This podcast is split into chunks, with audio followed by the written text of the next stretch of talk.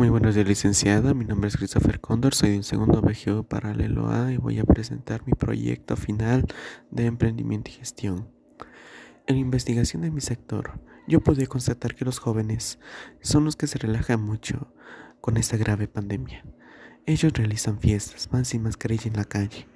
Así que mi propuesta y mi solución a esta problemática es de realizar sesiones donde se cuente con las respectivas autoridades, como son la Policía Nacional y los médicos del centro de salud.